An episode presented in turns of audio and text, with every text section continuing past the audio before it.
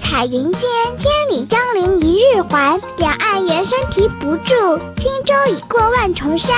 朝辞白帝彩云间，千里江陵一日还。朝辞白帝彩云间，千里江陵一日还。两岸猿声啼不住，轻舟已过万重山。两岸猿声啼不住，轻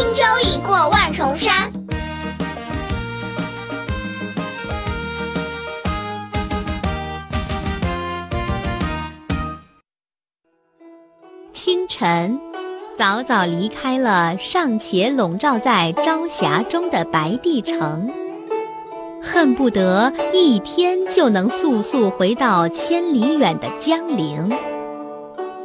两岸猿猴的啼叫之声仿佛还在耳边环绕，可不知不觉间，轻快的小船已经驶过了万水千山。该诗是写景之作，全诗洋溢着诗人经过艰难岁月后轻松雀跃的心情，故雄峻迅疾中又有豪情欢悦，语言平易亲切，音节流畅圆转，被后人誉为“经风雨而泣鬼神”。千百年来。一直为人视若珍品。